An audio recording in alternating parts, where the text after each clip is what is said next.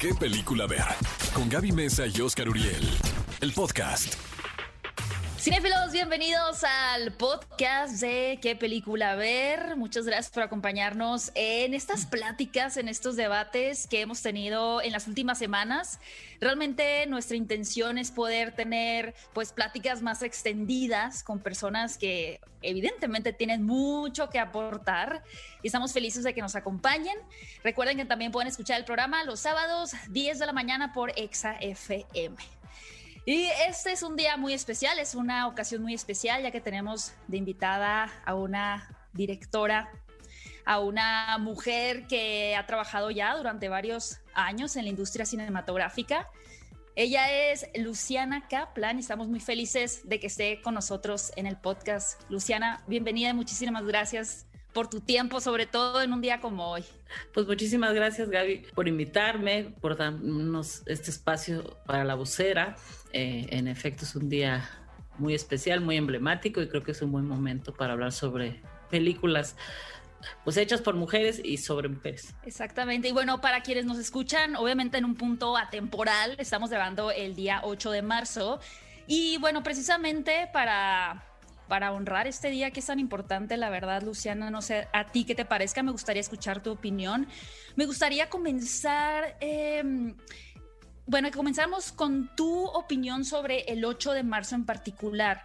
¿Cómo, cómo, cómo recibes tú estos días durante, por ejemplo, los últimos cinco años y cómo los, lo, lo vivías o cómo era tu, tu forma de vamos a decir, de celebrarlo, aunque ya no, no creo que sea la palabra adecuada, pero como de, de experimentar un 8 de marzo hace tal vez 10 años atrás. ¿Cómo ha cambiado para ti un día como hoy? Claro, bueno, creo que en principio ni siquiera debería existir un día así, en el, eh, porque finalmente es un día que significa algo eh, pues bastante trágico, ¿no? Muy lejos pues de celebrar, es un día pues como de insurgencia, ¿no? Creo que en los últimos años se ha, en ese sentido, se ha vuelto cada vez más necesario escoger este día, pues para, para levantar la voz de tantas injusticias, de, tantas muertes, abusos, eh, indiferencias de los distintos gobiernos. Creo que hace unos años, pues no voy a decir celebrar, como dices tú, pero no se eh, utilizaba este día para levantar la voz de esta manera pues tan fuerte, porque cada vez parece que entre más fuerte es, menos se escucha, pero que es totalmente necesario, ¿no? Es momento pues para levantar la voz, para tomar las calles, para hacer reflexiones y que creo que de alguna manera pues positiva se ha hecho cada vez más importante para las mujeres el día de hoy pensar en eh, pues en cómo nos tenemos que organizar cuáles tienen que ser nuestros discursos para que finalmente sean escuchados, ¿no? Sí hay un cambio muy importante, yo diría, de dos años para acá, que ha empezado una, pues toda una serie como de actividades de organización, como digo, de, em, pues de reflexión de dónde estamos paradas y ahora cuáles son los caminos y cuáles son los espacios que se tienen que empezar a tomar para que finalmente empiece a haber acciones concretas, porque realmente creo que no las ha habido, ¿no? Y, es algo pues que muestra las cifras, ¿no? De la cantidad de mujeres asesinadas, abusadas, este, de la violencia constante, ¿no? Con la, con la que vivimos las mujeres en este país y, y pues en el mundo, ¿no? Pero por otro lado creo que sí hay que celebrar pues la organización y el que cada vez haya más colectivos, más, más mujeres participando, cada vez más jóvenes. Entonces, en ese sentido, hay algo que hay algo positivo, ¿no? En ese sentido, aunque no debería de existir, y hay algo pues tremendamente negativo, ¿no? Que, como digo, eh, porque tenemos que, eh, que seguir teniendo las demandas año con año sin que realmente pues pase algo al respecto, ¿no? Fíjate, Luciana, que yo como tú no entendía la celebración del Día Internacional de la Mujer. Me parecía como celebrar el Día del Zurdo, por ejemplo, ¿no? O sea, algo como tan ilógico. Sin embargo, la actriz Gaby de la Garza me decía, no, Oscar, hay que aprovechar la coyuntura exactamente para manifestarnos, porque pareciera que no hemos evolucionado mucho como sociedad y eso me entristece, por un lado. Y por el otro, anoche, que estábamos en la víspera de, de, este, de este día, veo cómo se manifiestan las mujeres y me emociona muchísimo, ¿sabes, Luciana? De verdad, se me pone la piel chinita porque creo que, que por ahí es, finalmente la evolución tiene que ser como ser humanos y esta esta expresión tan pacífica de colocar los nombres de las víctimas en esa valla que pusieron en Palacio, creo que dice muchísimo, ¿no? Muchísimo. Yo te quiero preguntar, desde que tú empezaste hasta este momento en tu carrera, ¿crees que ha habido una evolución con respecto a la equidad de género, con respecto a la oportunidad de dirigir independientemente del sexo que seas? Sí, creo que, o sea, definitivamente cada vez hay más mujeres, ¿no? Que, pues, que están haciendo películas. Eh, creo que en todos los ámbitos la participación de la mujer cada vez es, mayor. Sin embargo, al mismo tiempo hay, hay una violencia que tiene que ver con o sea, pareciera ser que entre más espacios estamos alcanzando, más, más violencia comienza este, pues a aparecer o se hace como más evidente, ¿no? Entonces, yo creo que, que por un lado sí, o sea, cada vez vemos más mujeres pues, en espacios políticos, en espacios públicos, haciendo películas, pero yo siento que hasta que no pare esta violencia tan, tan tremenda contra nosotras, pues no podemos bajar la guardia. Entonces yo me pregunto de qué sirve conquistar todos estos espacios si al mismo tiempo esto va a generar, ¿no? Eh, pues pues esta tremenda violencia, ¿no? Eh, que yo creo que sí está relacionada, porque finalmente es como si les estuviéramos quitando espacios, ¿no? Y también es cierto que se sabe cada vez más de ella porque las mujeres cada vez más pues alzan la voz, se atreven a hacer denuncias, aunque finalmente eh, vaya en contra de su, eh, de su propia vida, ¿no? Hay cada vez más información, se da más espacio. Sí he visto sobre todo un cambio de dos años para acá, ¿no? En el sentido de que se denuncia, que se dice las cosas por su nombre, que se empieza a hablar sobre el patriarcado, que se... Digo, eh, de una manera más generalizada, porque estamos hablando de una lucha que empezó en los años 70. Entonces yo creo que más bien hay que empezar a comparar qué se ha ganado desde los años 70 que empieza la revolución feminista hasta ahora. Y yo creo que son muy pocos, ¿no? Y que seguimos luchando por cosas muy básicas. Entonces, el hecho de que haya cada vez más mujeres en, en el cine, en los espacios políticos, o sea, en cualquier ámbito, ya debería ser algo como totalmente pues normal, ¿no? No algo como que se celebrara como una cosa única y especial, porque cuántos años nos hemos tardado en que eso pase. Es una evolución demasiado pues, lenta, ¿no?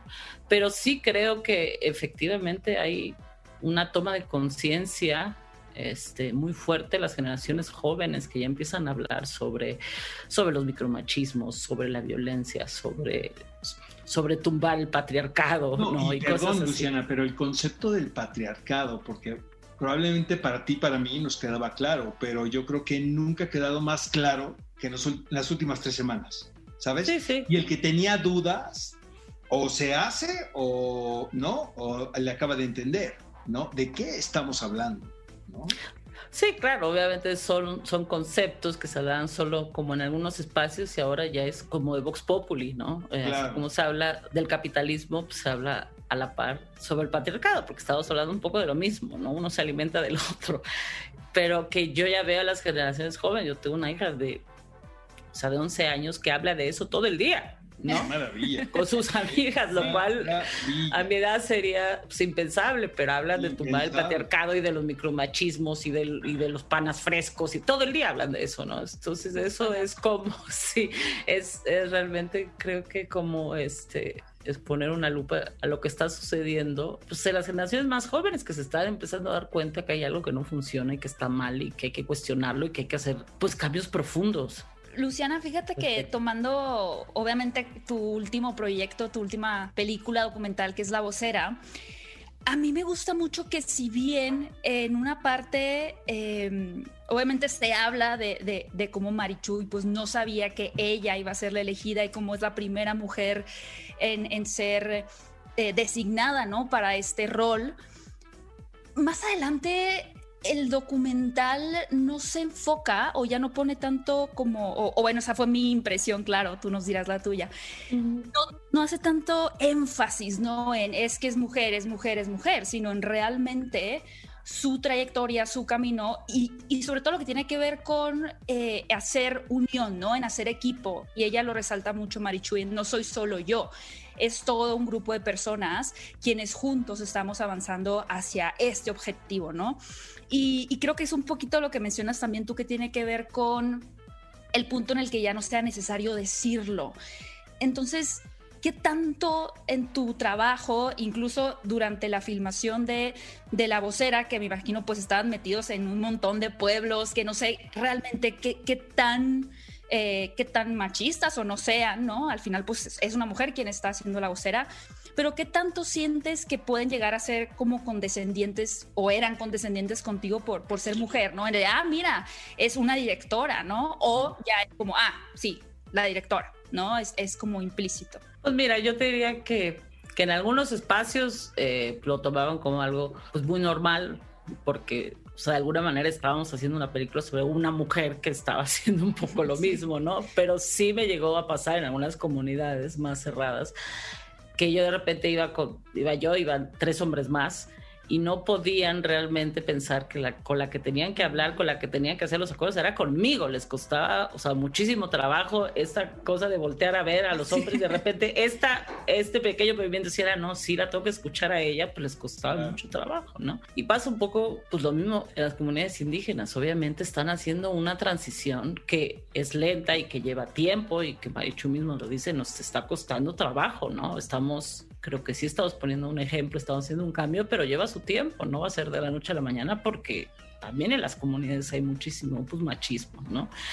Entonces, eh, lo que están haciendo ellos, además de todo este trabajo de organización y de cuestionar el capitalismo y de pensar en otras maneras de pues organizarse y de hacer y de hacer política, pues también una de las tareas muy fuertes que creo que se ve en la película, ni siquiera hay que nombrarlo, pero las que caminan al lado de ella, las que hablan, las que se expresan, son todas mujeres, son las concejalas, y esa era un poco la idea de la gira, ¿no? Y eso sí lo tenían muy claro.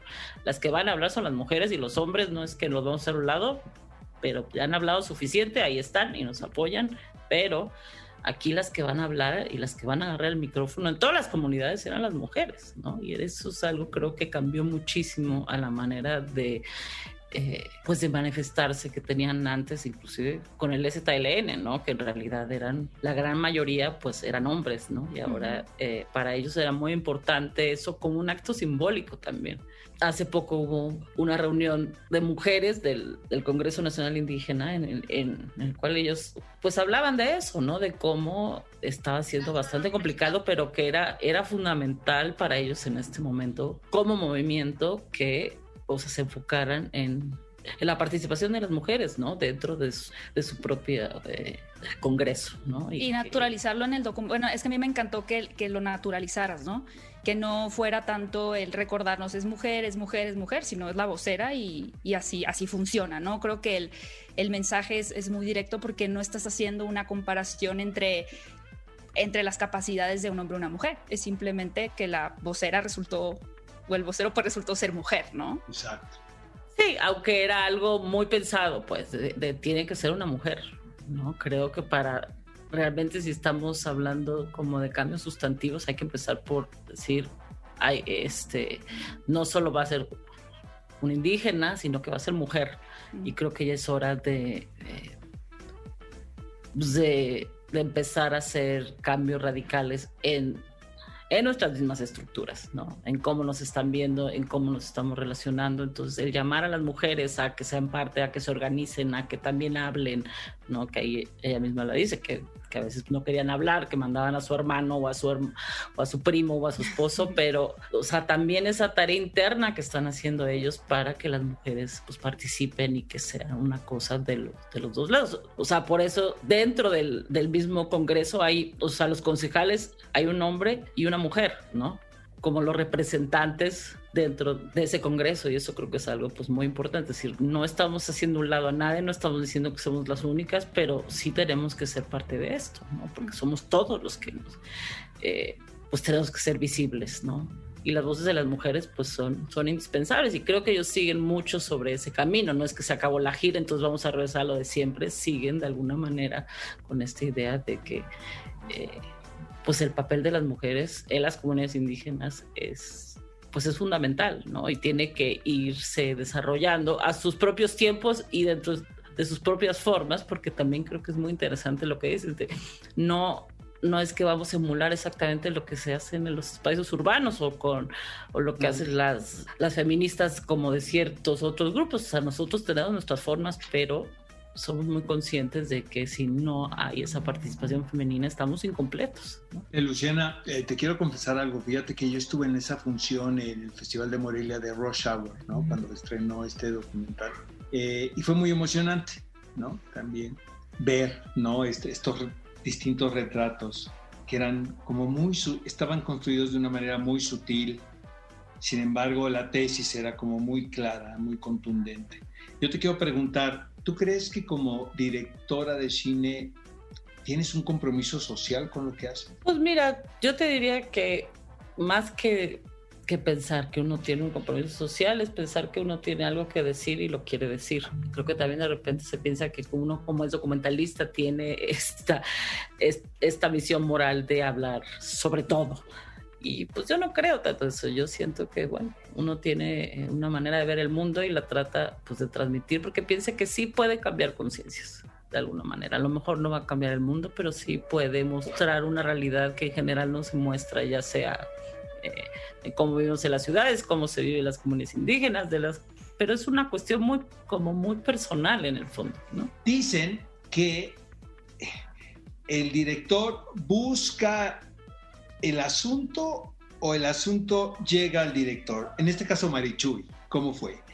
Me puedo imaginar, pero después de haber visto tu documental, pero quiero escucharte a ti. Eh, el director busca la tesis, o sea, busca dónde observar o te llegó a ti de alguna manera? Pues creo que cada proyecto es muy diferente. Hay cosas que nacen de uno y que llevan mucho tiempo con uno y finalmente las acaba diciendo. Y hay veces, como en el caso de la vocera, creo que más bien ahí me llegó a mí, ¿no? Eh, eh, Carolina Copel, que es una de las productoras y finalmente... Le mandamos un abrazo y un besazo, ¿no? claro, ella es un poco, pues el cerebro detrás de, de esta película, la verdad. Ella fue la que me buscó a mí y me dijo, mira, van a lanzar una candidata independiente, el SATLN y el, y el Congreso Nacional Indígena, y yo siento que hay que hacer una película de esto, hay que documentarlo porque va a ser un hecho histórico y lo tienes que hacer tú. Y yo justamente estaba terminando Rush Hour, ni siquiera la había terminado. Estaba en la postproducción, estaba vuelta a lo que le dije, está increíble, me parece maravilloso, pero yo no puedo, o sea, ¿cómo voy a hacer, estar haciendo dos películas al mismo tiempo? Bueno, pues corte a sí, para no hacer el cuento largo, pues acabé involucrándome porque efectivamente me pareció una historia que había que documentar y que posiblemente nadie más lo iba a hacer de esa manera tan constante, porque no todo el mundo, o sea, es realmente una carrera de resistencia estar tres años y medio haciendo eso como estuvimos nosotros. Y creo que no era tanto por ella, porque en ese momento ni siquiera sabíamos que iba a ser ella, sino el hecho en sí que iban a lanzar una mujer indígena y todo lo que podía pasar, muchas veces que, o sea, muchas de las cosas, pues evidentemente, pues pasaron, como se puede ver en cómo reaccionan los medios y el racismo y el clasismo y todo lo que empezó pues, a destapar y que les iban a hacer trampa y que, bueno, lo que ya sabíamos que, pero que creo que era una muy buena oportunidad de hacer un retrato del país también. A través de, pues, de ese viaje y de esa escucha de toda esa, eh, esa cantidad de comunidades, ¿no? Y, y de la cantidad de cosas que están pasando y que nadie se entera, ¿no? Entonces creo que más allá de Marichuy, que es un personaje increíble y que realmente es una mujer extraordinaria y que tiene una fuerza y este y una serenidad, ¿no? Porque realmente para estar presente en todo este recorrido de esa manera, pues no cualquiera. La verdad es que a partir, o sea, durante todos estos tres años, pues sí, pudimos ir conociendo cada vez más a Marichuy y, la verdad es, es, que la admiración pues fue en aumento, no solo porque era la vocera, sino por su propia personalidad, ¿no? Y, y esa idea justamente de no es sobre mí, esto no es sobre mí, aunque yo sea la vocera, pero se trata de todos los que están atrás mío, ¿no? Y que creo que no, no cualquier concejala, no cualquier persona que esté, no cualquier mujer que está en el Congreso Nacional Indígena hubiera tomado esa postura.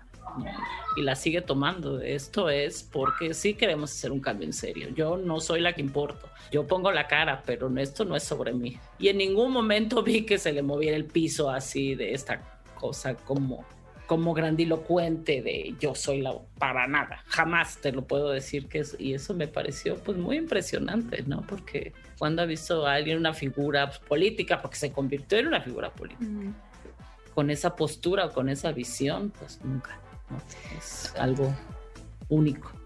Luciana, y bueno, antes de que se nos acabe el tiempo, nos quedan como ocho minutos. Mm, quería eh, resaltar un poquito lo que mencionas en cuanto a, cómo la historia llegó a ti, ¿no? Y creo que pienso, ¿no? Yo no soy documentalista, pero la curiosidad sin duda es, es un elemento muy importante en cualquier documentalista. Y me imagino que en tres años de estar documentando, pues seguramente que te botaron otras historias por ahí, por allá que no tenías tal vez mapeadas, ¿no? De, cómo iba a ir avanzando el documental, pero que de pronto tal vez dijiste, oye, esto también está muy interesante. Eh, me gustaría que nos contaras si es que surgió otra historia que ya no documentaste, pero te marcó. Y también eh, resaltar esta conversación que hay de pronto donde hay un niño, ¿no? Que se pregunta eh, o que se cuestiona el tema de sus raíces y de la conquista de a qué dioses deben de, honrar, ¿no? Si a los, a los antiguos, a los de pues las raíces de donde ellos crecieron o a los, de los españoles, ¿no? Los mayas exactamente, o, al dios impuesto por, por los españoles, ¿no? Uno más eh, cristiano. Eso me encantó. Y, creo que justo es como esas historias que yo podría ver todo un documental con respecto a eso. Y, por eso mi pregunta, ¿no? ¿Hubo otras historias que te hubiera gustado tener el tiempo tal vez de, de explorar? Pues toda, realmente es que, además de la historia pues de Marichu y, del Congreso Nacional Indígena, pues obviamente en la película aparecen otras historias que, o sea, en sí mismas son pues una serie casi, ¿no? Es, es, es, interminable. luego te puedes distraer, ¿sabes? Cuando estás en el proceso. Y hay claro. que tener como esta agudeza y este ojo como para continuar por la línea, ¿no? Sí, claro, ¿no? O sea, uno se puede ir y decir, ahora voy a hacer un documental. De hecho, yo quería hacer un documental sobre la concejala Maya, Yamili, que es una mujer muy joven y que también tiene una historia increíble, que es, que ella es como para hacer un documental solo de ella, de lo que pasa en Yucatán, pero bueno, este documental se trata sobre eso y tenemos que ir acotando, no vamos a terminar nunca, por eso estuvimos un, año y medio editando, ¿no? Eh, y sí, se quedaron un montón de historias en el camino que no aparecen en el documental porque ya no cabían, pero bueno, uno tiene que ser muy consciente de que tiene una, pues una visión y lo que quiere contar es... Eh, este viaje en específico y como digo, este retrato en el país y, y, es, y también esa reflexión sobre el progreso, que creo que es muy importante, ¿no? Es decir, el progreso para quién y a costa de quién, ¿no? Y eso creo que son las cosas que encontré yo en el camino, que también es uno de los pilares de la, eh, de la película, porque creo que nunca nos lo cuestionamos como a profundidad.